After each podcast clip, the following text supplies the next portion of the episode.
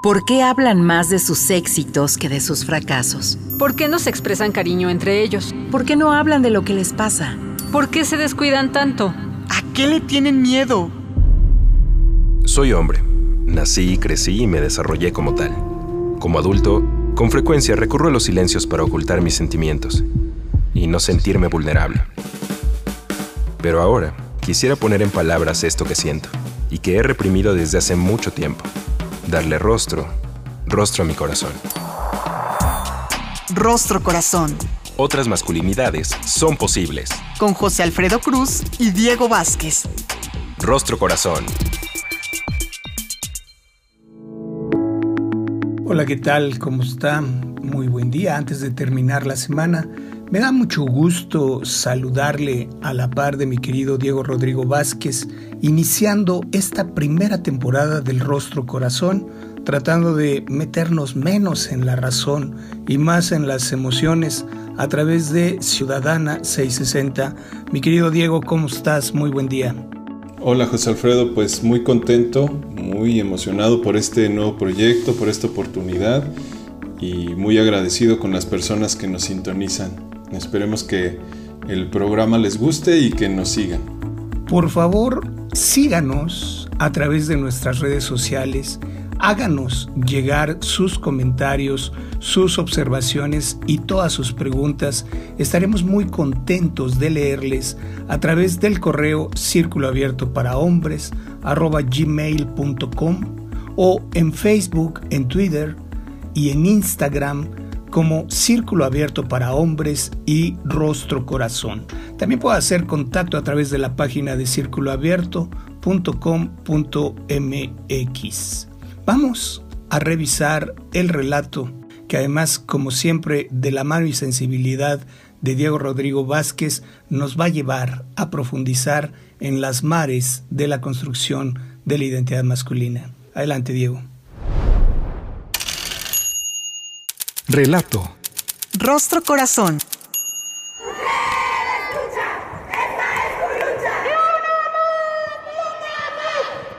El paro del 9 de marzo fue impresionante. No podía creer que las calles estuvieran semivacías. Fue un día muy extraño.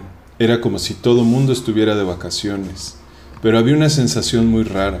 No sé qué. Solo puedo decir que se percibía algo inusual. Silencio y ausencia. En la oficina, los compañeros estaban vueltos locos. Sin secretarias, ellos mismos tenían que entregar y recibir oficios, imprimir documentos, preparar el café, ir por el almuerzo y todo lo que normalmente hacen ellas. Por la mañana escuché a mi jefe gritar a los cuatro vientos porque su escritorio estaba desacomodado. A mediodía lo vi enfrente de la impresora intentando hacer que funcionara. Me acerqué a ayudarle y escuché una cantaleta de reclamos y maldiciones dirigidos a su ausente secretaria. Hizo una larga pausa y me dijo que las mujeres solo sirven para dos cosas y que normalmente solo saben hacerla cansada. No supe qué decir, así que no dije nada. Por la tarde estaba programada una reunión que presidiría la coordinadora nacional, pero ella también se había sumado al paro de labores. Dejó instrucciones para que todo se realizara conforme a la agenda. Sin embargo, mi jefe convenció a los asistentes para que se sesionara cuando estuviera la coordinadora. Dijo que había que reconocer su deseo de manifestarse, que de otra forma estaríamos cayendo en las prácticas que ellas habían decidido denunciar con el paro de labores. No supe qué pensar. Oír a mi jefe expresarse con tanta solemnidad de la coordinadora me pareció inusual. Normalmente es muy crítico con su gestión. Lo he escuchado quejándose con otros directores y tirando peste sobre ella y las decisiones que toma. También lo he visto echándole los perros a las compañeras, a las secretarias, a las recepcionistas y hasta a las chicas de limpieza. Una de ellas me confesó que ya lo tiene harta, que siempre le invita a comer y que no sabe cómo quitárselo de encima. En esos casos no sé qué hacer así que nomás las escucho y no digo nada. Yo no sé bien qué onda con mi jefe, solo lo observo a la distancia, lo que hace, lo que dice y cómo lo dice. A veces me cae gordo cuando se desespera con su secretaria y azota la mano en la mesa, o cuando les hace preguntas a mis compañeras sobre su vida personal. Yo me hago el desentendido. No quiero problemas ni con ellas ni con él. Hay una plaza que quiero concursar y no me conviene quedar mal con nadie. Así son las cosas en la oficina. ¿Qué se le puede hacer? Después del paro, todo siguió igual, como si nada hubiera pasado. La verdad no creo que me den chance de concursar la plaza, pero trato de ser cumplido, de llegar temprano y de hacerme necesario. Ojalá pronto llegue mi oportunidad. Rostro Corazón. Deja sintiendo de todo, mi querido Diego, tu texto. Y lo siento en la panza, lo siento en la piel, lo, siento en el corazón, dado que es el antecedente directo antes de meternos al confinamiento. Recordarás que después de estas jornadas históricas, y estoy pensando en el 8 y en el 9 de marzo, como bien lo retratas en tu texto, que nos han interpelado como masculinos. Primero, este ruido, estas consignas, estas exigencias de justicia frente a los índices tan altos por feminicidio eh, a lo largo de Latinoamérica, nos, nos llamaron a tomar una posición. Y el otro lugar, el del silencio, el que pareciera el de la inmovilización, que no es lo mismo que pasividad. La única referencia que tenía yo es en este retrato que hace Sergio Arau en su película Un día sin mexicanos, en donde logran parar los medios de producción y con ello el nivel de interpelación es igual de contundente. Nos has hecho un retrato de lo que pasa en un escenario absolutamente institucional, me atrevería a decir vertical, y donde los intereses individuales suelen sobreponerse sobre los colectivos. Pero ya nos platicarás cómo nace el relato y cómo se viene estructurando esta manera de socializar entre los masculinos. Para seguir bordando el tema, si estás de acuerdo, vamos a darle la bienvenida a nuestro querido Juan González Sotomayor. Juan es hijo, es amigo y compañero, es aficionado a los juegos de mesa, a los juegos de video, a los juegos deportivos y a los juegos de palabras. Es aficionado a la lectura, a la escritura, a los medios audiovisuales. Es un entusiasta del diseño, de la música y el teatro. Le gusta sentir y pensar las utopías para hallar las esperanzas. Digamos que Juan pasa la vida preguntándose qué es y qué onda con el tiempo. Mi querido Juan, qué gusto recibirte en esta primera emisión de Rostro Corazón. ¿Cómo estás? ¿Cómo te va? Hola José Alfredo, hola Diego. Muy bien, muchas gracias. Buen día. Cuéntanos un poquito mm, qué es lo que tiene que ver el texto que nos trae hoy Diego sobre este llamado urgente el 8 y el 9 de marzo. ¿Qué es lo que tiene que ver contigo? Creo que todo. El relato creo que me toca en muchos puntos. Para empezar, porque he sido compañero de trabajo, he sido en algunos momentos líder en algunos trabajos y sobre todo que he ejercido esas violencias, ¿no? Como se retratan en, el relato. Como compañero o como líder desde posiciones de, de autoridad, he ejercido esas violencias y también las he presenciado. Eh, pensaba mucho en una experiencia en la cual eh, en una reunión una figura de autoridad hizo un comentario a una, a una compañera, un comentario sobre su vida sexual que no venía al caso. Habíamos muchas personas ahí de distintas edades, de distintas procedencias y, nadie dijo nada, ¿no? Lo que yo pensé fue como, a lo mejor así se llevan, a lo mejor esa es su interacción normal, ¿no? Pero a los participantes de esa reunión nos preguntó por qué no hicimos nada, por qué no dijimos nada. Y lo que yo le respondí, porque fue lo único que pude responder, fue, es que no supe qué decir, no supe qué hacer, no supe qué pensar, que son tres frases que se retratan en este relato y que me tocan totalmente, ¿no? Porque en efecto, muchas veces no he sabido qué pensar, qué decir y qué hacer ante ejercicios de, violencia. Lo he visto así, como normal, como un juego, como un chiste, como una broma o algo menor. Y así como no he sabido qué hacer, qué pensar o qué decir, ha habido otras veces en las que yo he ejercido esas violencias y ha habido algunas que lo he hecho sin saber, entre comillas, pero otras también ha sido absolutamente planeado y calculado. Y he estado en los dos lados, ¿no? Tanto como haciendo este ejercicio de, violencias como eh, como testigo. Y sí, en efecto, a partir de algunos procesos de reeducación que he comenzado, eh, me he dado cuenta que lo había hecho muchísimo más de lo que yo creía. He sido y soy mucho más violento de lo que pensaba. Y en efecto, hay veces que no he sabido qué hacer o qué decir, pero eso no me excluye de la complicidad, ¿no? Eso no justifica que no haga o diga algo. Y creo que estos procesos de reeducación me han ayudado a eso, a, ir aprendiendo qué pensar, qué decir y qué hacer. Y no porque sean eh, procesos dogmáticos, no es como que vaya y, y sea adoctrinado, ¿no?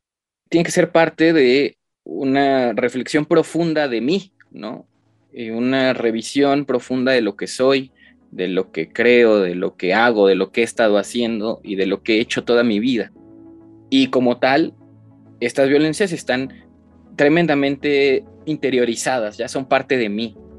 Y, bueno, poco a poco más o menos he ido aprendiendo qué hacer, o qué decir, o qué pensar, pero desde ahí, desde, desde mí, desde un repensarme y desde un desaprender, para en el camino también aprender.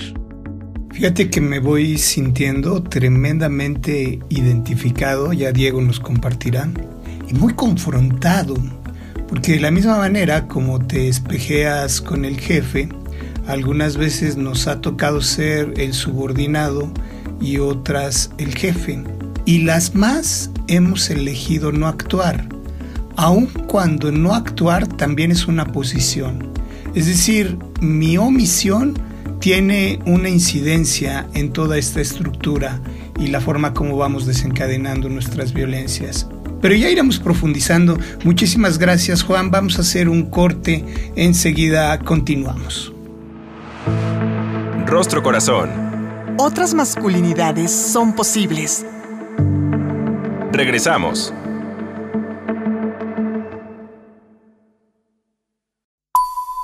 Estás escuchando Rostro Corazón. Otras masculinidades son posibles.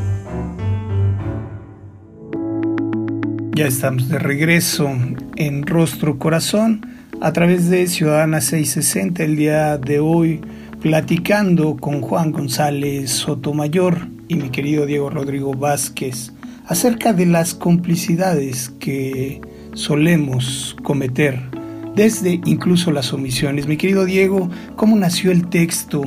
¿Por qué nos retratas este nivel de confrontación a través del licenciado y su contexto laboral? Pues para mí fue un, relato que tiene que ver mucho conmigo porque me atraviesa mucho eh, ese tipo de acciones, sobre todo en el contexto del 9 de marzo, que para mí fue, pues como ya lo mencionaste tú, un detonante para este trabajo que, queremos y que hacemos de darle un sentido distinto a las masculinidades. Pareciera que personas como este licenciado, yo lo nombro el licenciado Don Viejito, que en este relato no tiene nombre, pareciera que este tipo de personas, como tienen autoridad, eso hace legítimo los abusos, las insinuaciones, las violencias. Y parece ser que se interconecta con el relato que nos compartió Juan. Y en el mismo sentido, creo que los personajes que relatan eso que le pasa o eso que ejerce otra persona que no soy yo, ese, ese que sí es macho, ese que sí ejerce violencia, nos lleva a una inacción, ¿no? al no saber qué decir ni qué hacer, pero como bien lo decías tú, el decidir no hacer nada es tomar una postura. Y esa inacción termina siendo una decisión. Y eso es lo que nos reclaman las feministas, que existe un pacto, un pacto que es patriarcal y que nos hace cómplices. Al, no hacer nada, al darnos cuenta que las cosas están mal y decidimos no decir, no hacer, terminamos siendo cómplices aunque no lo sepamos o aunque no lo queramos.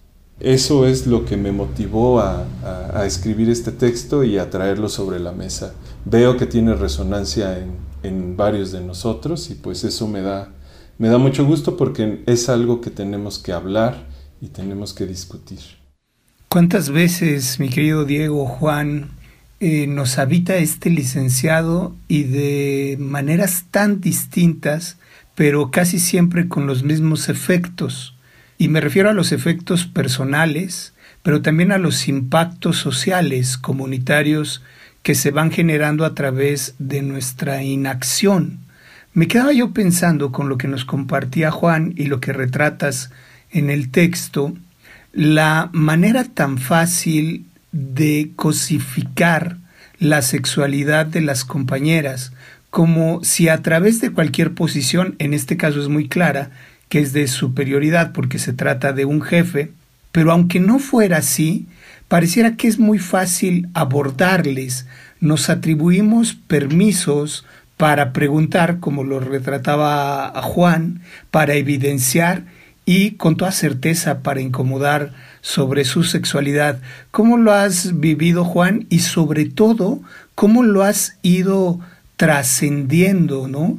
Porque esto implica un nivel de compromiso hacia adentro, es decir, cómo vivir una sexualidad un erotismo de manera responsable desde la identidad masculina? Apenas estoy aprendiendo. Creo que no podría dar una respuesta demasiado extensa eh, justo ahora. La primera pista que tengo es reconocer que mi sexualidad va mucho más allá del cuerpo y muchísimo más allá de los genitales, ¿no? Que mi vida sexual también tiene que ver con mis afectos y que esas dos cosas tienen que ver con lo que soy como persona y con cómo decido ser.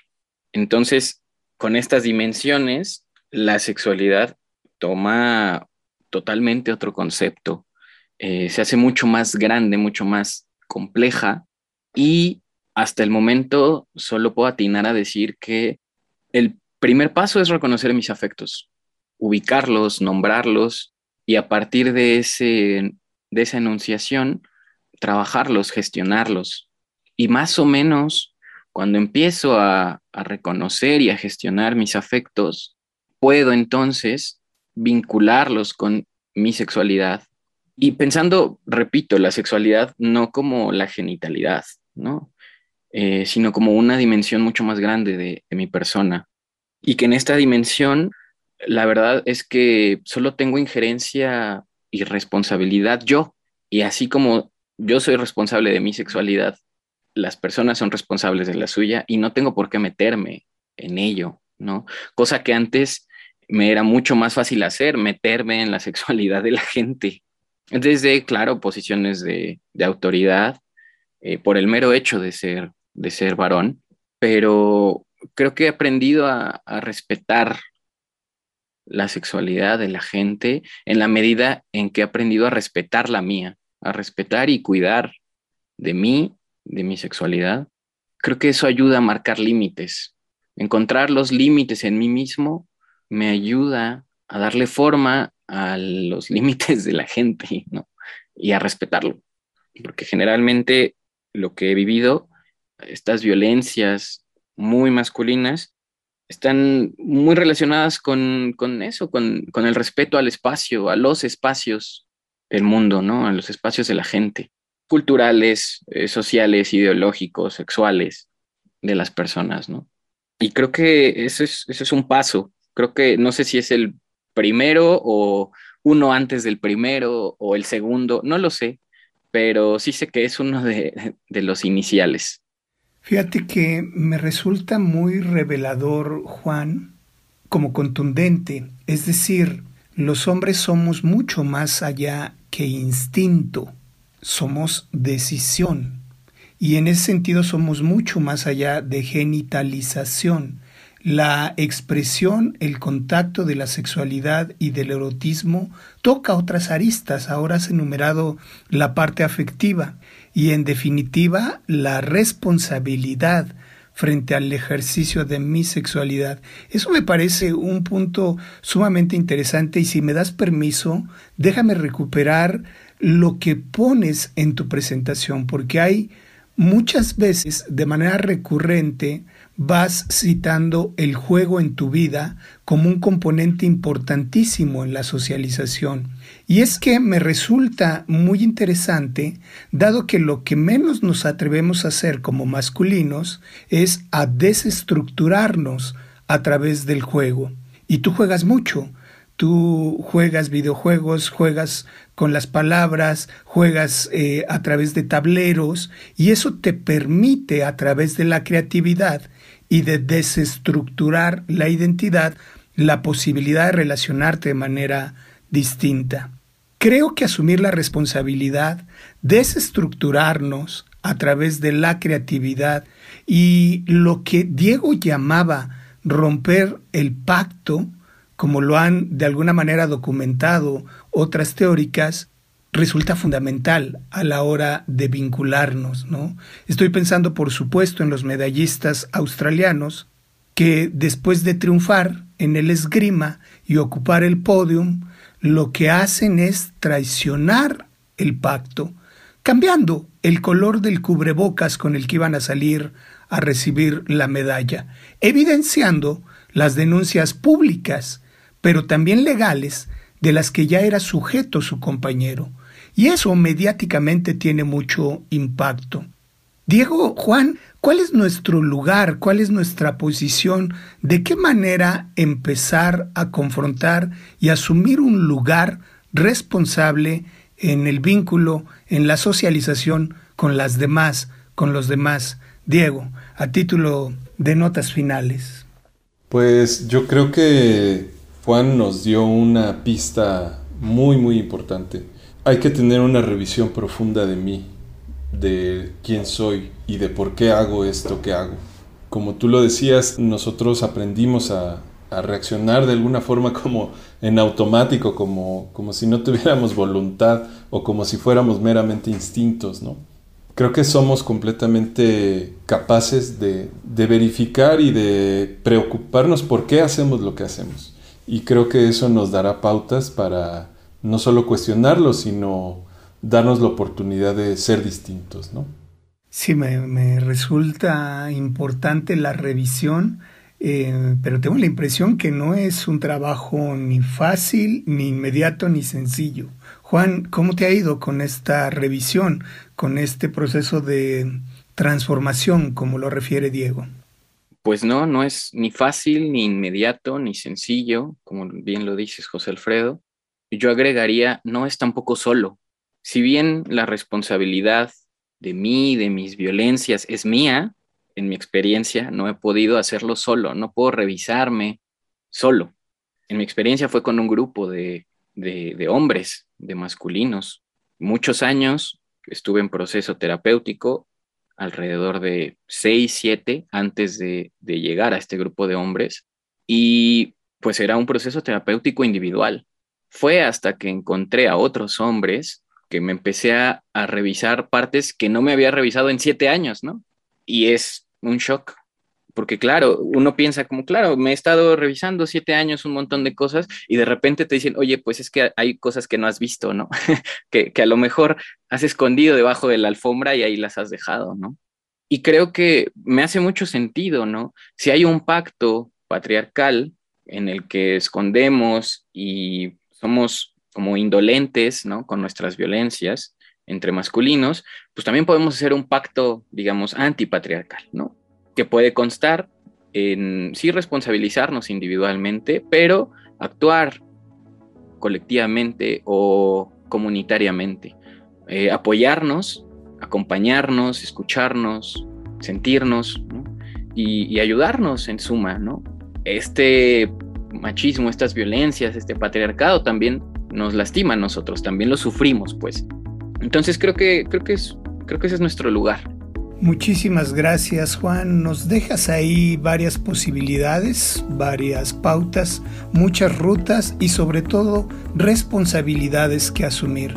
Hemos escuchado muchas veces que se va a caer, que las compañeras lo van a tirar, pero necesitamos dejar de sostenerlo. Y nos estamos refiriendo por supuesto al patriarcado nos vamos, mi querido Diego. Muchísimas gracias a usted que ha seguido la transmisión. No se pierda semana a semana Rostro Corazón a través de Ciudadana 660. En la producción, David Mejía Cepeda. Mi nombre es José Alfredo. A la par de Diego Rodrigo Vázquez, le deseamos que pase un lindo fin de semana. Hasta la próxima. El Instituto Mexicano de la Radio presentó Rostro Corazón. Otras masculinidades son posibles con José Alfredo Cruz y Diego Vázquez.